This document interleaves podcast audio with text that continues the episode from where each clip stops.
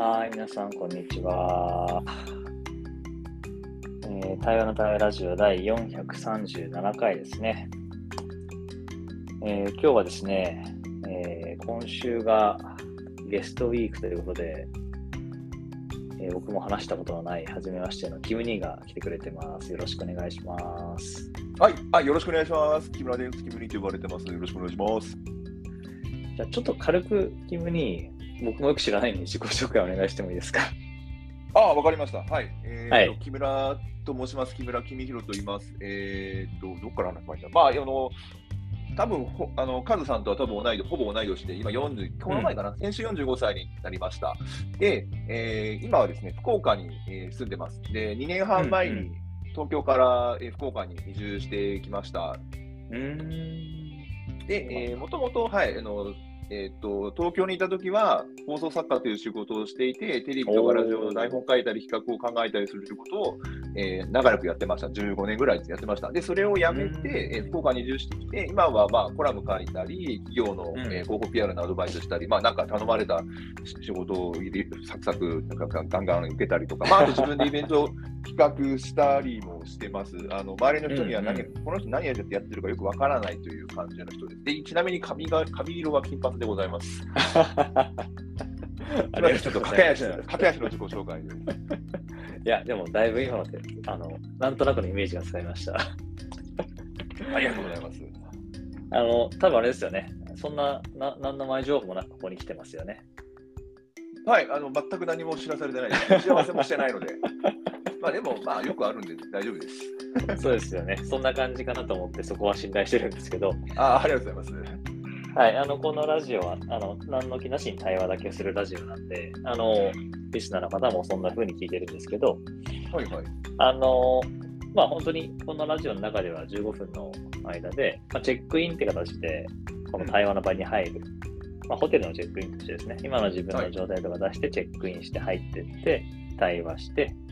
で、その後に、あのチェックアウト、この場を終えていくっていうだけの時間なので、はいまあ、特にテーマも何もなく、ただ話すだけなんですね。うんうんで、まあ、なので、ちょっとまず最初はチェックインっていうのをしたいので、うん。はい。あの僕からチェックインするので、まあ、こんな感じなんだなって見ながら真似て入ってもらうといいんですけど、はいはい。じゃあ僕がまずチェックインすると、そうですね、今、僕の今今の状態でいくと、あの、すごくワクワクしてて、うん。あの、レイコからキムニーを紹介させて、ね、ししてもらって、ええええ。まあ、なんとなくそのホームページじゃない、あの、Facebook 見て、あ、なんか元気そうな人だなと思いながら、年齢、年齢見てみたらね、同い年なんで、あ、なんだ、近い人じゃないかって勝手にこう、親近感をきながら、あと、放送作家つながりでいくと、放送作家の友人が僕もう一人いて。あの大抵その方は話が面白いので、まあ別にその期待値上げるみたいだけど、なんかきっとキムにも 面白いんだろうなと思いながら、まあ、とはいえこの時間は、なんかゆっくり一緒に過ごせたら嬉しいなと思ってる感じかな。はい。はい、よろしくお願いします。って感じで、あの今の自分の気持ちとか状態を出すのがチェックですね。チェックインか、久々にやるな。えー、っと、えー今の状態か。えーっと、シャワーを浴びて、髪を乾かそうと思ったら時間が来たから、あ、やべえってなってるのが今一つ。えー今日、昨日、今日福岡がわりかし曇ってて、まあ、ちょっとあうんうんの東京の天気は分かんないのですが、あーまうんうんあちょっと比較的過ごしやすそうだなっていう日があって、で、まあ、あの別に変な思想で言うわけじゃないですけど、ちょっと今日終戦の日なんで、あのちょっと、うん。やあのこっちにも靖国の祀ってるのがあるので、まあ、ちょっとそこにお参りに行こうかな、お参りじゃないや、えっ、と、こうね、お祈りに行こうかなっていうふうに思ってて、で、この後12時に1本打ち合わせがあるので、まあ、それ、まあ、このちょっと対話が終わった後に仕込みしなきゃなっていう感じ。気持ち的には、まあまあまあ、昨日、今日は、昨日からちょっと僕の弟が東京から来ていて、うんうん。あ、そうあなんか、はい、なんか一緒にアテンドして飲んでたりもしてたという、まあなんかそんな状況で。でで、結構その、今日朝はちょっと何時も、結構遅い時間まで寝寝て、寝ることできたんで、あのきすごい今、しゃっきりしてます。おー、よかった。うん、という、こんなチェックインでございます。あよろしくお願いします。はい、お願いします。あでも今のなんか話の中でチェックイン久しぶりだなって言ってましたけど、なんか前にしたことがあるあの、ご存知だと思うんですけど、あの塩尻の山田さんいるじゃないですか。おあの人があの月、毎週金曜日の朝7時にこう対話の会っていうのをオンラインでやってて、僕、一時参加してたんですよ。えー、そうなんだ。今はやってるのかなわかんないですけど、で、それで、うんうんあの朝7時に入って、で、それぞれチェックインして、チェックまあ、なんかバーって喋って、チェックアウトっていうのを1時間ぐらいやってたんですよ。えー、まあ、り対面でも、だあの山田さんがとかなんかあの語るときって、大体チェックインから入るので、あそういうのがあるんだっていうのをあの最初知ったんです。確かに。そうそうそうそ。それでちょっと久々だったんです。えー、え、でもそこは彼とどういう接点というかつながりで、なんか、えっ、と、僕が放送作家やってた時の、えーまあ、番組があって、そこに山田さんが初めゲストで来てくれたんですよ。おお、そうなんだ。そうそう、それで来てくれてて、で、そで、あの、まあ、塩尻でそのナノだっていうか、そのいろいろプロジェクトをやってるっていうのを、うんうんなんかすごく興味、僕は興味を持って、で、あの山田さんのところに塩尻まで行ったんですよ。でそれえで、で塩尻はちょっとアテンドしてもらったりとか、ー、うんうんそれと、それこそその、えー山田さんが主主催主導で、なんか東京からようわからんいろんな人を集めて、塩尻を アテンドするバスツアーをやるっていうのも、僕2回か3回あって、もう塩尻塩尻には結構行ってるんですよね。えうんまあ、ちょっと移住してからは行ってないんですけど、まあでも、うんうんうんあの山田さんね、あの公務員辞めて転職したっていうところにも、まあ、すごいびっくり、びっくりもしたし、もうすげえって思ったりもしたし、ー、うんうそうそう、だからそういう意味で、あのチェックインっていう言葉を教えてくれたのは山田さんでしたね。ん。いやー、そうか。面白いな。え、でも、ちなみにその福岡にキム兄が行ったのは、まあ、単純になんか、あのその街が好きにってとか、そういう感じなんですかそれともなんか地方としてなんか仕事するとか、そういう感じなんですか？まあ、街が好きで移住したっていうのがあって、で、うんうん。20 2020年の秋に移住してるのですが、それはもう完全にコロナになって、自分の仕事があの自宅主導になっていくのに、まあ、今ではね、家で仕事するのは当たり前になっちゃったんですが、あのうん当時はうん。その、まあ確かに。あの取材して、ライターの来て、コラムの記事を書くっていうのに、ズームをこう活用して、まあ、ズームはもうその時から使っては、前から使ってはいたんですが、あのうんうんうん。まあなんだろう、人に会ってこう取材するっていうのが、まあ、好きだったので、それがバタバタなくなって、えー。家から出られなくなって、飲み会もなくなって、まあ、ちょっと、ちょっと落ち込む、落ち込むっていうか、なんかもう気気分もすさんでってなんか中で、なんか東京って暮らす意味ってあるのかなと思って、確かに。それでちょっと準備して、あの、まあ、なんか東京の仕事で、その現場行かなきゃいけないものは全部片付けて、で、報道作家辞めて移住したっていうのが、あの、まあ、半分、は半分は勢いですね。コロナなかったら多分移住してないです。まあ確かになんかそういう意味ではコロナって僕らの後押ししてくれましたよね、いろんなね。そうそうそう。いや、本当に非常に、あの、なんか、まあ、こんなこと言って怒られるかもしれないですけど、コロナになってよかったとすら思っている人間なので、うんうん僕うん僕はあの体の影響は全く何にもなかったので、ワクチン持ってないし、うんうんうん、そうなんだ。ご誤解的に過ごしております。誤解的にね。はい。そうそう、でも今日ね、なんかそのキム・リーに会った時に、まあ後で話した時に聞いてみたかったのが、はい。あの、まあ、レイコっていう人を介して、ね、今会ってるじゃないですか。はいはいはい。で、僕はね、対話っていうことをしてるし、多分、あの、そういうことに触れてきてる人もいると思うんですけど、ほいほい。キム・リーはこうた対話ってものってどう見てるのかなと思ってて、突然なんですけどね。うーん。なんとなくなんだけど、勝手になんかいろんなところでそういう場面に触れたり、場を感じてきたりしている人なんだろうなって勝手に思ってて。ああ、なるほど。ありがとうございます。で、なんか仕事柄も放送作家っていう仕事をするってことは何かこう、ものを伝えたりとか、編集するみたいなことをしてるし、はい、まああと地方に行って地方のその良さを感じながら自分の多分体とこう素直に対話しながら生きてるんだろうなと思ってて、うんうんうんうん。なんかそういう人が捉える対話っていうのをちょっと、まあ急にね、振ってもきっと君に答えてくれるんだろうなって期待も込めて、勝手になんですけど、ちょっと話聞いてみたいなと思ってたんですよね。2つの側面で言うと、まず自分との対話っていうのは明らかにやっぱこう移住してから、まあ、多分40過ぎてから増えて、うん。その40になるまであの自分の人生を振り返ったり、あのなんかこうは、なかったわけですよ、いわゆる内省、う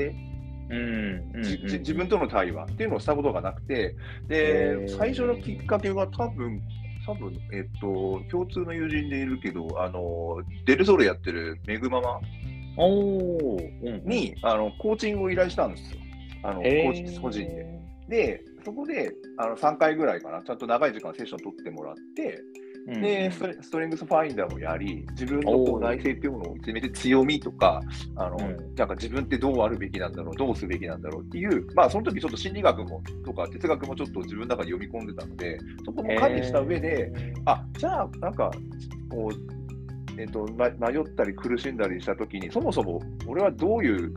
あれなんだっていうところを振り返って考える。ななのかこれ自分と対応で、最近だと、あの早尾の映画を見て、あの君たちはどう生きるかを見て、うん、あのやっぱ最後の5分間で猛烈に考えさせられたっていうあのことがあります。でこれが、まあ、あのそういうのを40過ぎて自分の対応をよくするようになって、まあ、なるべくその、き気持ちをフラットにというか、あのテンションをあ上げつつも、うん、まあ、落ち込む時もあるんだけど、そこをうまく乗り越えるためにはどうしたらいいんだろうかっていうのは、なんか結構そこへ対話を図るようになったのが一つですね。そうでもう一つ人との対話っていう意味では、まあ、うん取材の仕事が多いので、まあ、あ基本的に人の話をずっと聞くんですよ。うんうんうん聞いて引き出さなきゃいけないから。で、確かに。そこでその人で見えた価値観を、あの価値観とか考え方を、まあ、ある程度ね、あの媒体でテーマが決まってるんで、あうんのかんか絞られますけど、そこをちゃんと言語化して、あそう、うん。そういうことが言いたかったんだよとか、あ俺、そういうこと考えてたんだっていうような、相手の方に気づきを与えるというか、うんっていうことをちゃんと自分の、あのなんですかね、これはだから編集者としての役割として、それはなんか取材とか、まあ、記事を書くときには心がけてるというか、へー。そんなこと、まあ、それもだから対話ですね。だそれは、だからにある種確、ワンオ、まあ、セッションみたいな、取材なんだけどセッションみたいな、いうようなことを、なんか自分の中では考えてますね。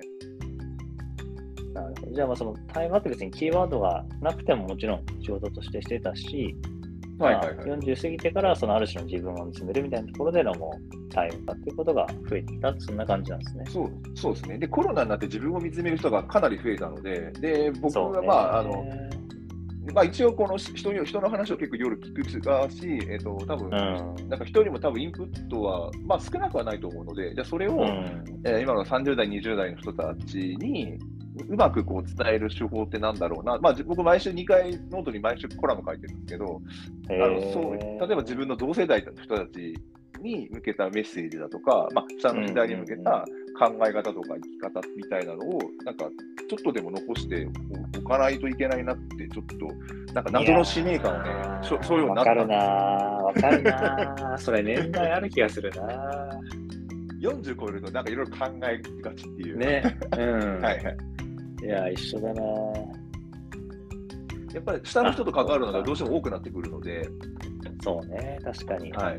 ずっと今まで自分が下だったのに、自分が上になっていくっていうね。そうそう、そうなんです。で 自分がそんな中上っていう感覚がないのになぜか上になってるっていうね。そうそうそうそうそうそう、その若い感覚は僕は持ちつけているべきだけど、やっぱりどうしても あのインプットは、その世代によってインプインプットのその種類が変わってくるので、やっぱうんうんうん20代の子たちが流行りはなかなかちょっとつかみきれないし、確かに。その辺をどう折り合いをつけて、こう、なんか生きていくかみたいなのは大事ですね。うんただ若い子たちのやることを一切俺、しやることに否定はしないので、ただできるかどうかで伝えるってことだけはもういろんな人に言われてます。確かに確かに。なんか自分もあの、去年から20代の仲間と一緒にその、リトリートみたいなね、場を持つことが、まあたまたまあって、はいはいはい。で、そこで自分の知ってることをやっぱり話すと、うんあなんか自分がこういただいいただいてきたというか、いろんな人から教えてきてもらったことうんを、あもうなんかつないで伝えていくタイミングなんだなみたいなことをすごく感じてて、うんうんうんで、あのね、自分たちもたくさんもらってきてるじゃないですか、先輩たちから。はいはい。だなんかそれをこう、なんだろうな、僕なりに思うことを言う。別にそれが正しいとかどうかっていう気もないけど、自分はこう生きてきてこう感じてるよと。で、みんなはどうっていう場をよく持つようになってきてて、うんうんうんで、なんかそれがこう、彼らにとっては何がいいっていうと、なんかやっぱりこう少し上になるとこう、人を勝手に神格化しちゃうんですよね。うんうんうんうんいや、キム・リーヤもすごくてこうでこうでみたいなこと勝手にこう思っちゃうけど、全然悩むし、全然苦しんでるし、全然こうメンタル乱れてるしみたいなね、あるじゃないですか。そう、それね、みんな驚かれるんですよ。え、そうなんですか？そうそうそうそうそう。いやいや、人間やよ。そうなの、なんかそれがなんかみんなにとってなんかいいみたいで、あ、なんかすごい身近な、あ、カズさんもそうなんだねって、いや、それはそうだよみたいな。なんかその姿を見せるのも役目なんだなみたいな最近思ってて。うんうん、だからなんか、あの、キム・ニーも今日、ちょっと Facebook 見ただけだったけど、こう話してみて、あ、めちゃめちゃ人間味あっていいなと思ってて。ああ、そうそう、これ、そうそう、なんか、あのあ、ちょっとあるなんか人の、なんかサイコパス疑惑のある人の話してて、やっぱそのなんか感情、つかみどころがないみたいなあの人ってやっぱちょっといるよねって言ったけど、うんうん、キム・ニーは真逆だよね、サイコパスじゃなくて、なんか逆に人っぽいよねって言われて、まあまあ、そう、そうなのかなみたいな。ね、なんかそれがこう、いや、自分でね、面白いなと思ったのが、こう話すとそうだなって感じるんだけど、あの、SNS だけ見てると、やっぱ勝手に自分の中でこう距離を離していってしまうなと思ってて、うんうん、やっぱこうリアルタイムで話すとか、その時の声を聞くってすごく大事だなって自分で感じたんで、あ、本当そうだなと思って。そうですよね。うん。いやあとはなんか自分が最近こう対話をね、あのなるべくその、知識とか概念じゃなくて体感的に伝えたくて、うんうんうん、で僕の中でこう対話って風通しを良くすることなんですよ。はいはい。自分の風通しを良くするとか、人とか人間関係とか、組織の風通し、もしくはこう社会の風通しを良くすること。うんうんうん、別に風が通ってからって何か生まれるわけでもないけど、やっぱり風が通ると水も流れて、ね、土地も豊かになって、こう豊かになるきっかけは生まれるし、まあ、今回みたいな強い、ね、風が吹くと、いろんなものをなぎ倒したりとか、洗い流してる感じもあるし、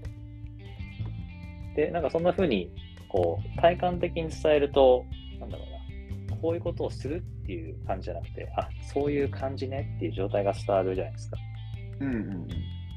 そうするとその人にとっての対話がよりこう自分の言葉で育まれていくなと思ってて。うんうんうん。